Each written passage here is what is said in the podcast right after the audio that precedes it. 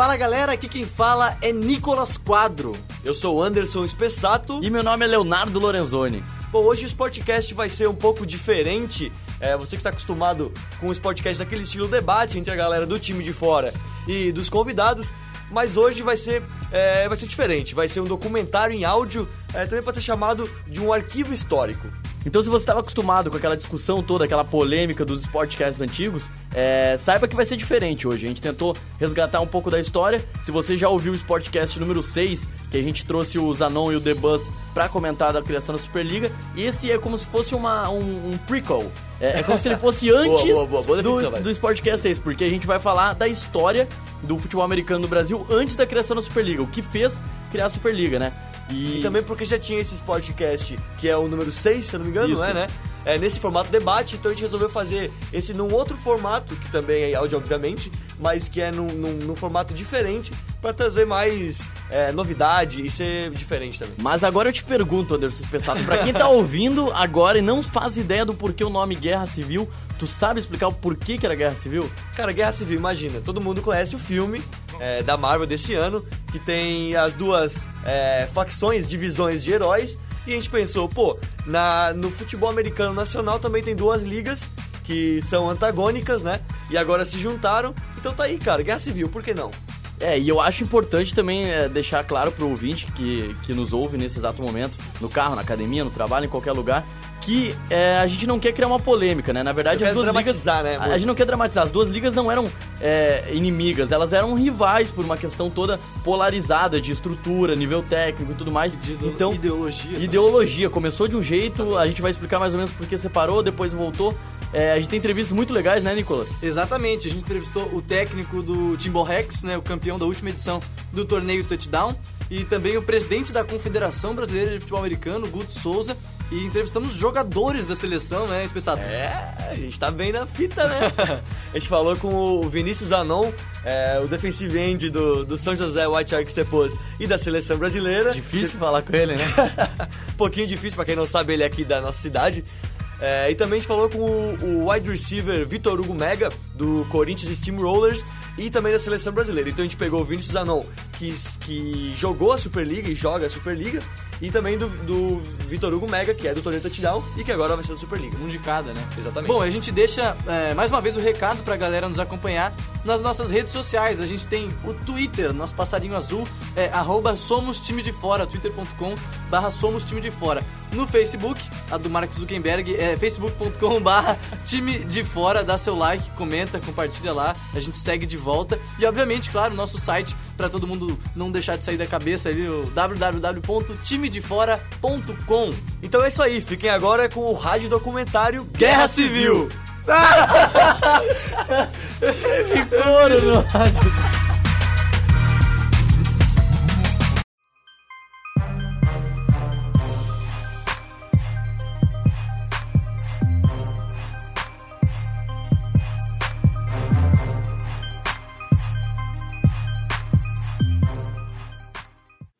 Verdade, a minha grande frustração assim, é, ter, é ter conhecido o futebol americano com praticamente com 24 anos. A minha grande vontade era conhecer o futebol americano com 15, na época com 14. Se eu pudesse fazer igual o, o personagem de Volta para o Futuro e voltar no tempo, eu ia dizer, cara, entra nisso, chama todo mundo, investe, que isso, isso vai ser grande e quem tiver colado com isso vai ter um bom retorno no futuro. Cara, você, só quem joga sabe a importância de cada segundo, cara. Tu não sabe quão curto é o teu tempo dentro de futebol americano. Eu falo isso para meus jogadores também, aproveite. Daqui a pouco acaba.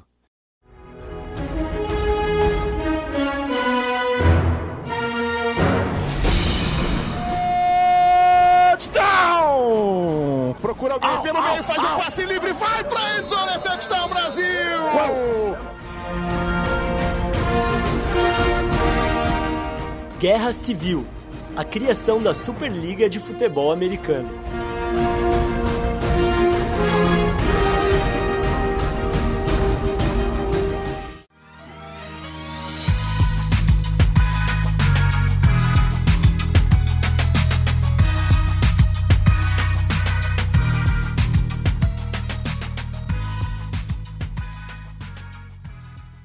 Futebol americano começou a ser praticado no Brasil, no final do século XX, na praia, Os torcedores e praticantes sonham com uma liga profissional, organizada e rentável em todos os setores do esporte.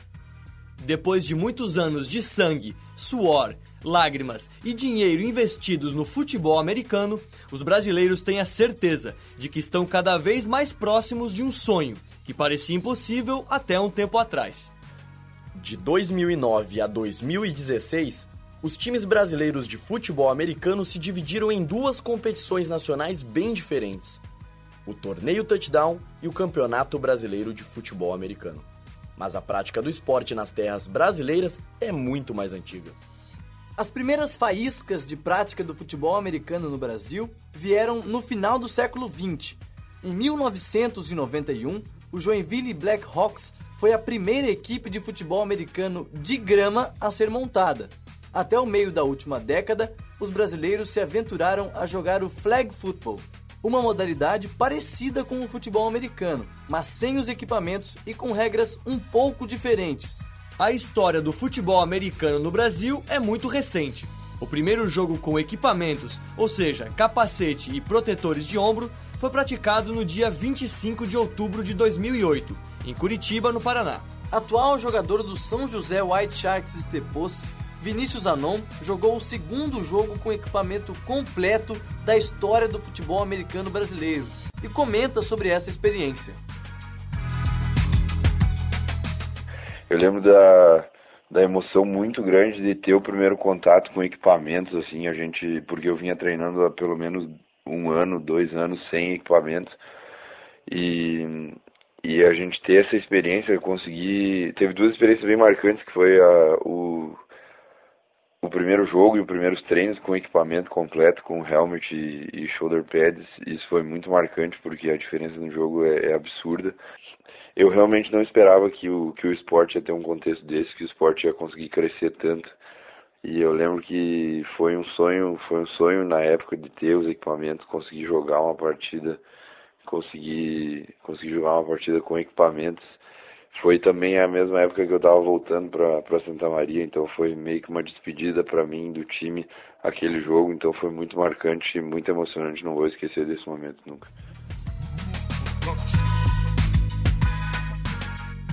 Também foi no começo dos anos 2000 que a seleção brasileira de futebol americano se reuniu pela primeira vez. A confederação convocou os jogadores para disputar um amistoso contra a seleção do Uruguai em Montevidéu. Mesmo derrotada por 20 a 14, a partida foi considerada um marco na história do esporte no Brasil. O presidente da Confederação Brasileira de Futebol Americano, Guto Souza, conta quais eram as dificuldades de convocar os jogadores antes do campeonato unificado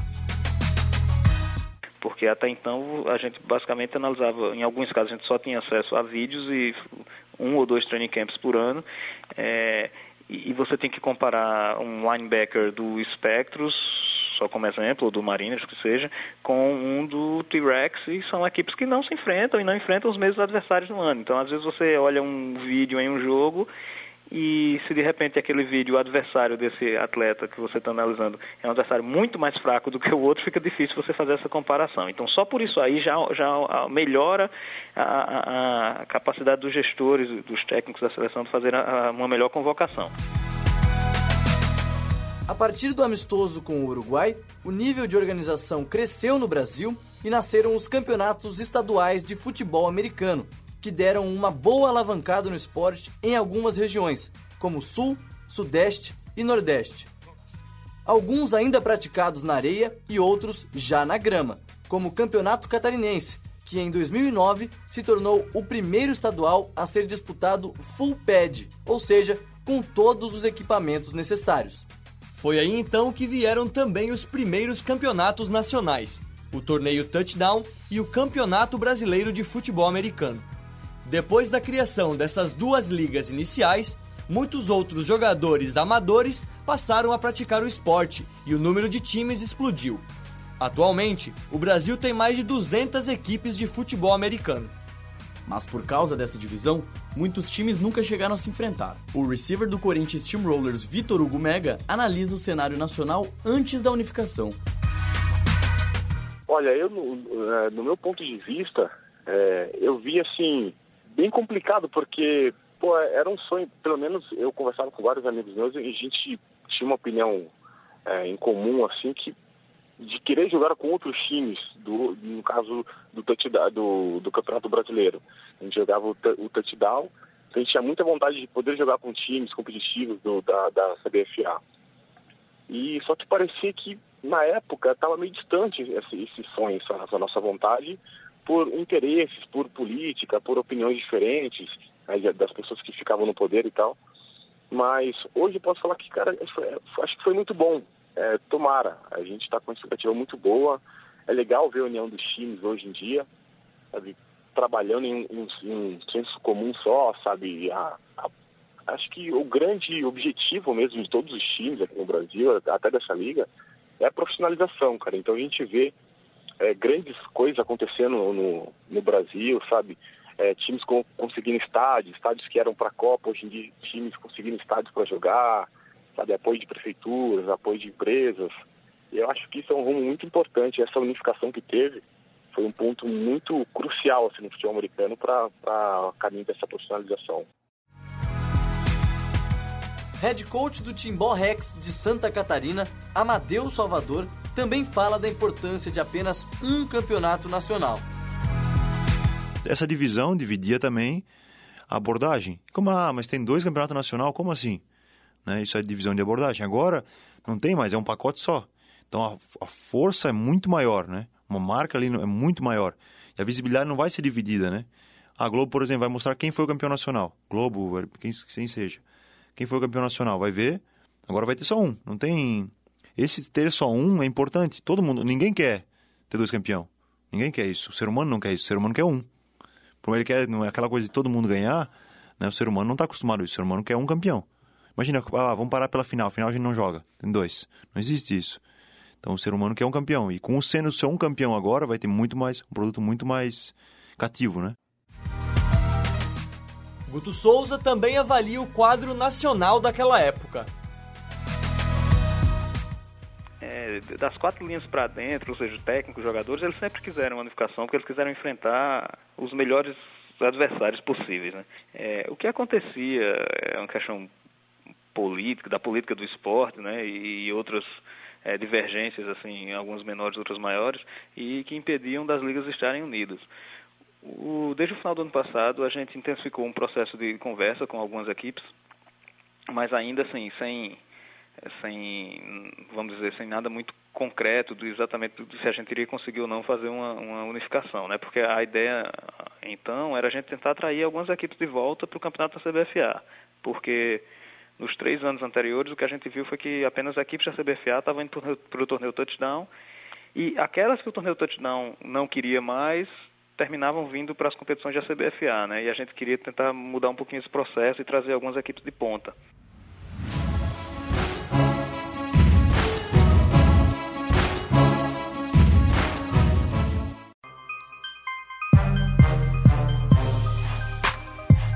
No fim de 2015, o cenário do futebol americano do Brasil era de divisão. De um lado, os times que disputavam a Superliga Nacional, filiados à Confederação Brasileira de Futebol Americano. Do outro, equipes que participavam do Torneio Touchdown, uma competição particular com forte apoio da iniciativa privada e também com sua própria ideia de campeão nacional. Para a comunidade do esporte da época, não havia consenso. Afinal, qual dos dois campeonatos era o verdadeiro? Qual dos campeões era realmente o melhor time do Brasil? Sem saber como responder a essa pergunta, os torcedores e jogadores do Brasil inteiro viram o Timbó Rex conquistar o TTD, enquanto João Pessoa Espectros levou o título da Superliga.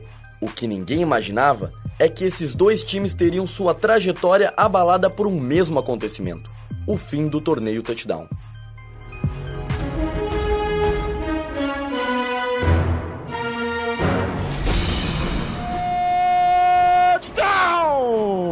Procura alguém au, pelo au, meio, faz o um passe livre, vai pra endzone, touchdown Brasil! Uau. Guerra Civil, a criação da Superliga de Futebol Americano.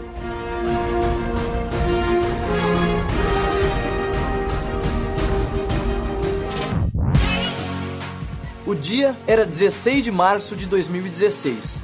Em meio aos inícios dos campeonatos estaduais, a página oficial do torneio Touchdown veio a público para dar a seguinte declaração. O torneio Touchdown oficializa que não haverá campeonato em 2016.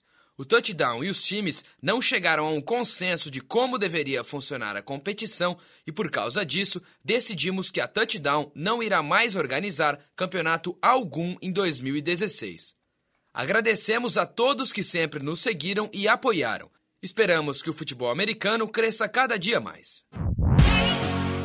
A notícia pegou todos de surpresa. Com exceção dos dirigentes, pouca gente imaginava que um cenário como esse era possível. Mesmo assim, o presidente da CBFA, Guto Souza, disse que o processo de unificação foi bastante rápido. Aí terminou que esse processo se acelerou no, no início do ano, porque houve problemas internos dentro da organização da empresa que geria o torneio Touchdown, e de repente um grupo de dois, depois quatro times com, com os quais a gente conversava, ele virou um grupo maior, de dez times, e, e aí a gente achou por bem fazer uma proposta para atrair todo mundo, né? Então foi, foi algo muito rápido, foi decidido muito rápido com todo mundo. A gente percebeu que na verdade é, não, não havia tantos empecilhos assim, né? A partir do momento que o torneio touchdown ele perdeu parte dos patrocinadores, é, as equipes ficaram é, meio que elas perceberam que de repente era melhor estar tá no campeonato que também não tem tanto aporte como é o nosso, né? Praticamente ele ainda é bancado pelas equipes, pelos atletas, mas é melhor estar no campeonato unificado do que continuar separado, já que nenhum dos dois iria dar uma, uma grande condição financeira para os times. O atual jogador do São José White Sharks Estepos, Vinícius Anon, também comentou sobre o assunto. Não sei a totalidade dos jogadores, mas eu era uma pessoa muito contra e muito é, muito indignado com a posição do Brasil por o esporte ser tão amador, já ter duas ligas separadas por puro, por puro ego, por pura é, briga política. É, internamente, como, como estilo de jogo, o torneio touchdown até tinha uma vantagem, eu acho que as equipes eram um pouquinho mais fortes do que as equipes da, da Superliga e eu acabei sempre jogando em times da Confederação Brasileira, mas mas a visão era que era um desperdício tanto para o esporte como de talentos, enfim, a gente não tinha, a gente não tinha mensuramento, não tinha medidas para saber quem que time era melhor que o outro e a gente não tinha um produto final é, bem, bem concretizado. Então, é, a minha opinião pessoal é que eu odiava ter duas ligas e ter dois, duas competições do mesmo esporte no país que não faz sentido nenhum. Repentinamente, o Brasil, que antes era dividido por dois torneios nacionais diferentes, encontrou-se com 16 equipes totalmente órfãs de competição no segundo semestre e sem explicação para dar aos investidores que contavam com essa exposição. Procurados pela nossa equipe para comentar sobre o caso, a organização do torneio Touchdown limitou-se a responder que não falaria mais sobre o assunto, já que a decisão havia sido tomada e anunciada. Criado em 2009 pelo patrono e ex-narrador dos canais ESPN José Adler, o torneio Touchdown teve sete edições em sua história. Ao todo, seis times foram campeões, sendo o Corinthians Steamrollers o único a ganhar duas vezes. No ano de estreia, quem venceu foi o Rio de Janeiro Imperadores, seguido pelo Vila Velha Tritões e dois anos seguidos de Corinthians. Em 2013, o título saiu da região Sudeste pela primeira vez, vitória do Jaraguá Breakers em cima do Flamengo FA. No ano seguinte, foi a vez dos cariocas se vingarem dos catarinenses e o Vasco da Gama Patriotas levantar o caneco em cima do Timbó Rex. Por fim, em 2015, o torneio Touchdown teve a sua última edição e os catarinenses do T-Rex deram o troco.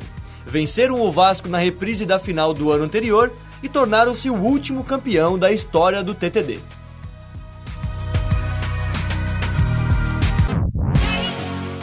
Mas essa divisão entre as competições não era necessariamente benéfica para o esporte no Brasil.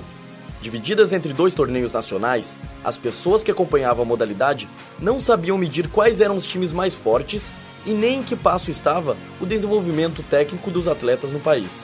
Técnico do Timbó Rex, Amadeu Salvador, também fala sobre o assunto. Acho que influenciava, ela freava, na minha opinião. Freava, freava o desenvolvimento. Eu acho que Por exemplo, teve alguns momentos que a seleção optou por não chamar pessoas do torneio, touchdown, isso aí foi um ponto crucial a ponto de frear o desenvolvimento de alguma maneira. A seleção ela tem um objetivo que é evoluir o futebol americano muito maior do que simplesmente selecionar jogadores e ir para uma competição. Essa diferença que a liga tinha antes, ela foi cada vez mais se equiparando e percebendo que tem times ruins de um lado, tinha times ruins de outro lado, times bons de um lado, times bons de outro lado. Né? Então isso que eu acho que foi pouco a pouco ficando igual.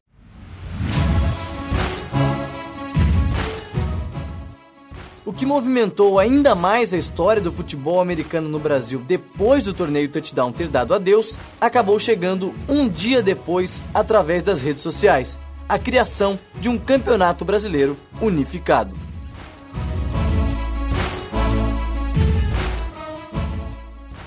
O amor pelo futebol americano nos incitou a sonharmos juntos.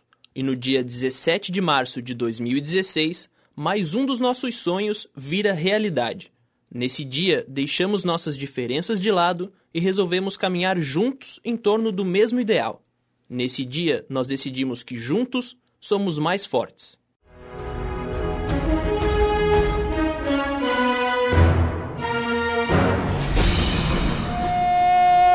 Touchdown! Procura alguém pelo meio, faz um passe livre, vai pra endzone, é touchdown Brasil!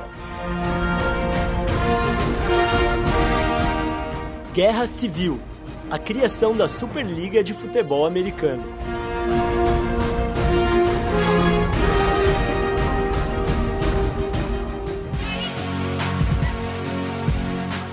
Um dia depois do fim do torneio touchdown, a Confederação Brasileira de Futebol Americano oficializou a junção dos dois campeonatos. A CBFA publicou no Facebook uma nota oficial de unificação, que você ouviu agora há pouco. Pela primeira vez na história, o futebol americano brasileiro terá um único campeão nacional. O primeiro campeonato brasileiro unificado terá 30 times e vai começar no dia 9 de julho. Originalmente, contaria com 32 equipes, mas Jaraguá Breakers e Sergipe Redentores desistiram de competir em 2016. O time catarinense vai passar por uma reestruturação interna e o Redentores saiu da Superliga por falta de verba. O receiver do Corinthians Steamrollers, Vitor Hugo Mega, fala sobre os benefícios que o campeonato unificado pode trazer. O grande objetivo mesmo de todos os times aqui no Brasil, até dessa liga, é a profissionalização, cara. Então a gente vê é, grandes coisas acontecendo no, no Brasil, sabe? É, times com, conseguindo estádios, estádios que eram para a Copa, hoje em dia times conseguindo estádios para jogar, sabe? Apoio de prefeituras, apoio de empresas. E eu acho que isso é um rumo muito importante. Essa unificação que teve foi um ponto muito crucial assim, no futebol americano para o caminho dessa profissionalização. O head coach do Timbó Rex, Amadeu Salvador, também analisa a unificação. Eu sempre votei a favor da unificação, né? Eu acho que o Brasil é um país que está crescendo no futebol americano e a divisão era uma coisa que, na minha opinião, na minha cabeça sempre veio, dificilmente somava, né? Teve um único aspecto que talvez somou alguma coisa, que foi a competitividade entre as duas ligas, que fez as duas melhorarem. Então a gente também tem que tirar o lado positivo da situação. É, o potencial de duas ligas funcionando junto é muito maior. E antigamente a gente via da seguinte maneira: sempre querendo jogar com os times da outra liga e com certeza a outra liga querendo jogar com a gente. Defensive end da seleção brasileira de futebol americano, Vinícius Anon, também comenta o assunto. Eu acho que a melhor coisa que a gente podia ter é a melhor coisa que o Brasil podia ter como argumento de patrocínio, como divulgação do esporte mesmo e, e, com jogos mais emocionantes, com jogos equilibrados, a gente consegue trazer mais público e trazer mais gente que gosta do esporte, se prestar atenção no, no esporte do Brasil. A Superliga de Futebol Americano será dividida em quatro conferências: Sul, Leste, Oeste e Nordeste. As conferências foram separadas geograficamente. Por exemplo, a Conferência Sul é formada pelos times dos estados do Rio Grande do Sul, Santa Catarina e Paraná. Já a Conferência Leste é formada pelos times dos estados de São Paulo, Minas Gerais, Rio de Janeiro e Espírito Santo. Essa divisão foi feita para facilitar a locomoção e o custo dos times com viagens. Bom desse novo chaveamento é que ele regionaliza mais o torneio. Isso é um ponto positivo, porque a quilometragem que o time tem que viajar é menor. Por exemplo, ano passado a gente pegava jogo, sei lá, Espírito Santo. Imagina pegar um jogo para Espírito Santo de ônibus, né? O desgaste, a viagem, né? Uma viagem não é um, um preço tão acessível assim, nem para atleta, nem para time, nem para diretoria. Com a unificação dos campeonatos nacionais, o calendário de futebol americano fica dividido em dois momentos. O primeiro semestre é voltado aos estaduais, enquanto que o segundo é focado na Superliga. Com isso, o calendário da modalidade tem uma duração de mais ou menos oito meses. Na NFL, a maior liga profissional de futebol americano do mundo, a temporada dura quatro meses. No Brasil, o calendário vai ter o dobro de duração. Será que isso afeta o rendimento e a saúde dos jogadores? O americano não é esporte para ser jogado o ano inteiro. Dez meses não é. Pode ver NFL, pode ver NCAA, não é assim. Né? O atleta precisa primeiro criar massa muscular, precisa criar uma articulação forte para não ter um nível de lesão tão grande. Né? Eu participo do Campeonato Catarinense, adoro o Campeonato Catarinense, tenho orgulho dele, mas eu sei que muitas vezes não é a melhor opção. Eu tenho que montar um time pro catarinense e um time pro nacional, são coisas totalmente diferentes. É relativo, porque se você pensar, a NFL são menos meses de competição, mas você tem uma pré-temporada forte também. É, mas lembrando que os jogadores treinam todos os dias em dois expedientes e jogam uma partida por semana. Aqui no Brasil, a maioria das equipes ainda treina duas, no máximo três vezes por semana. Então, em termos de carga, não é tão, tão elevado assim. Eu acho que casou legal, cara, a, o calendário dos estaduais com o brasileiro. Assim, eu acho que vai dar um ritmo bacana para os times vai dar um a mais para o jogador também querer se preparar melhor e, e porque o futebol americano ele está tomando um rumo que não é mais, não tem como mais você só ser jogador de final de semana, né? Se você não, conseguir, não tiver uma conduta esportiva durante a semana, você não vai mais conseguir né, praticar o futebol americano é, que, era praticado há, sei lá, 5, 7 anos atrás.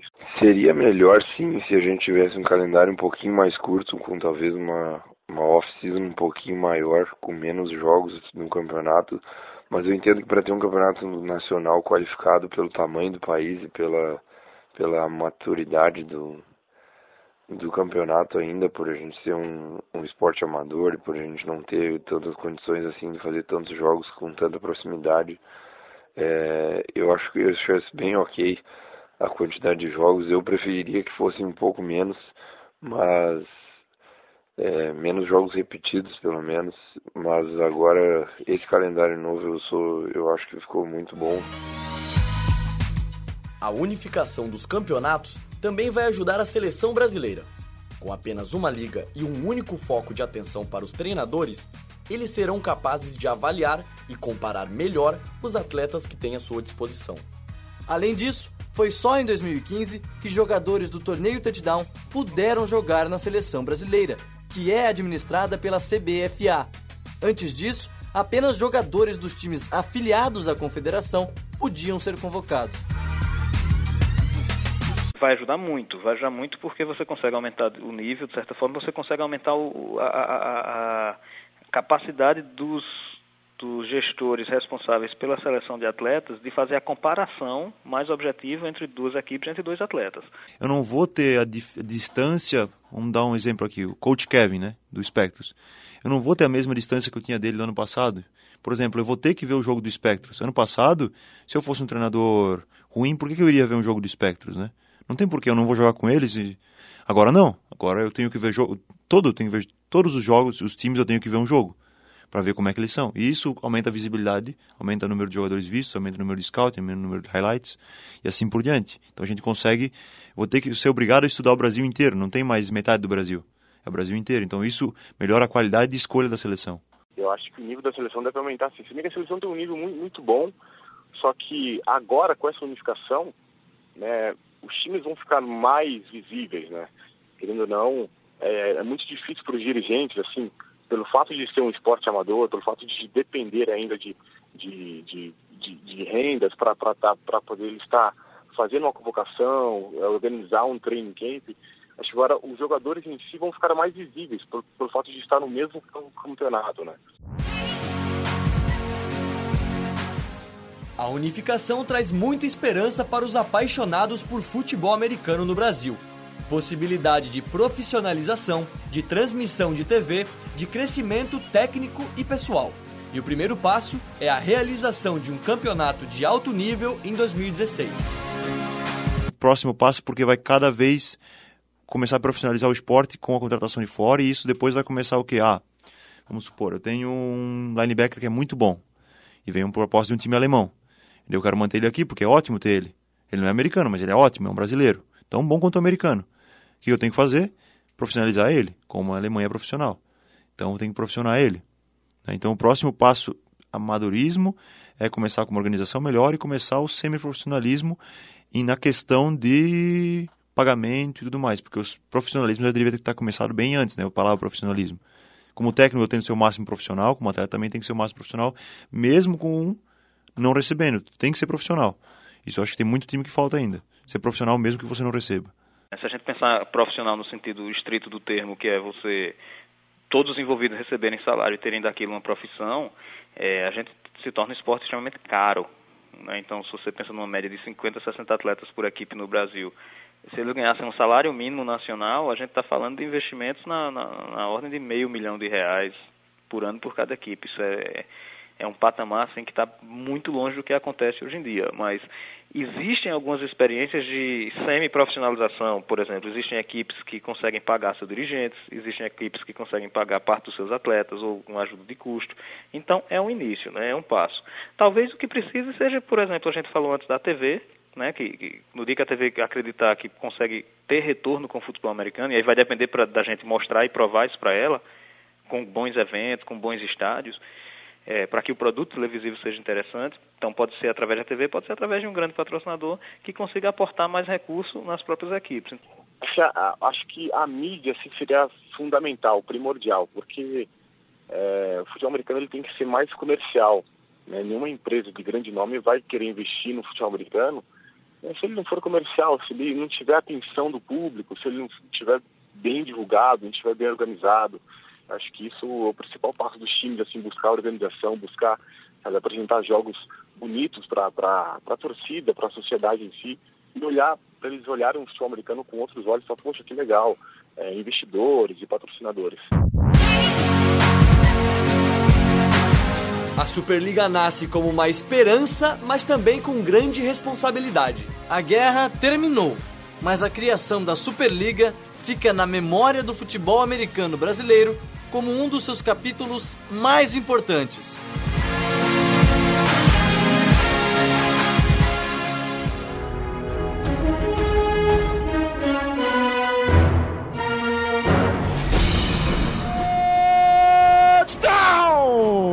Procura alguém pelo meio, faz o passe livre, vai pra endzone, touchdown Brasil!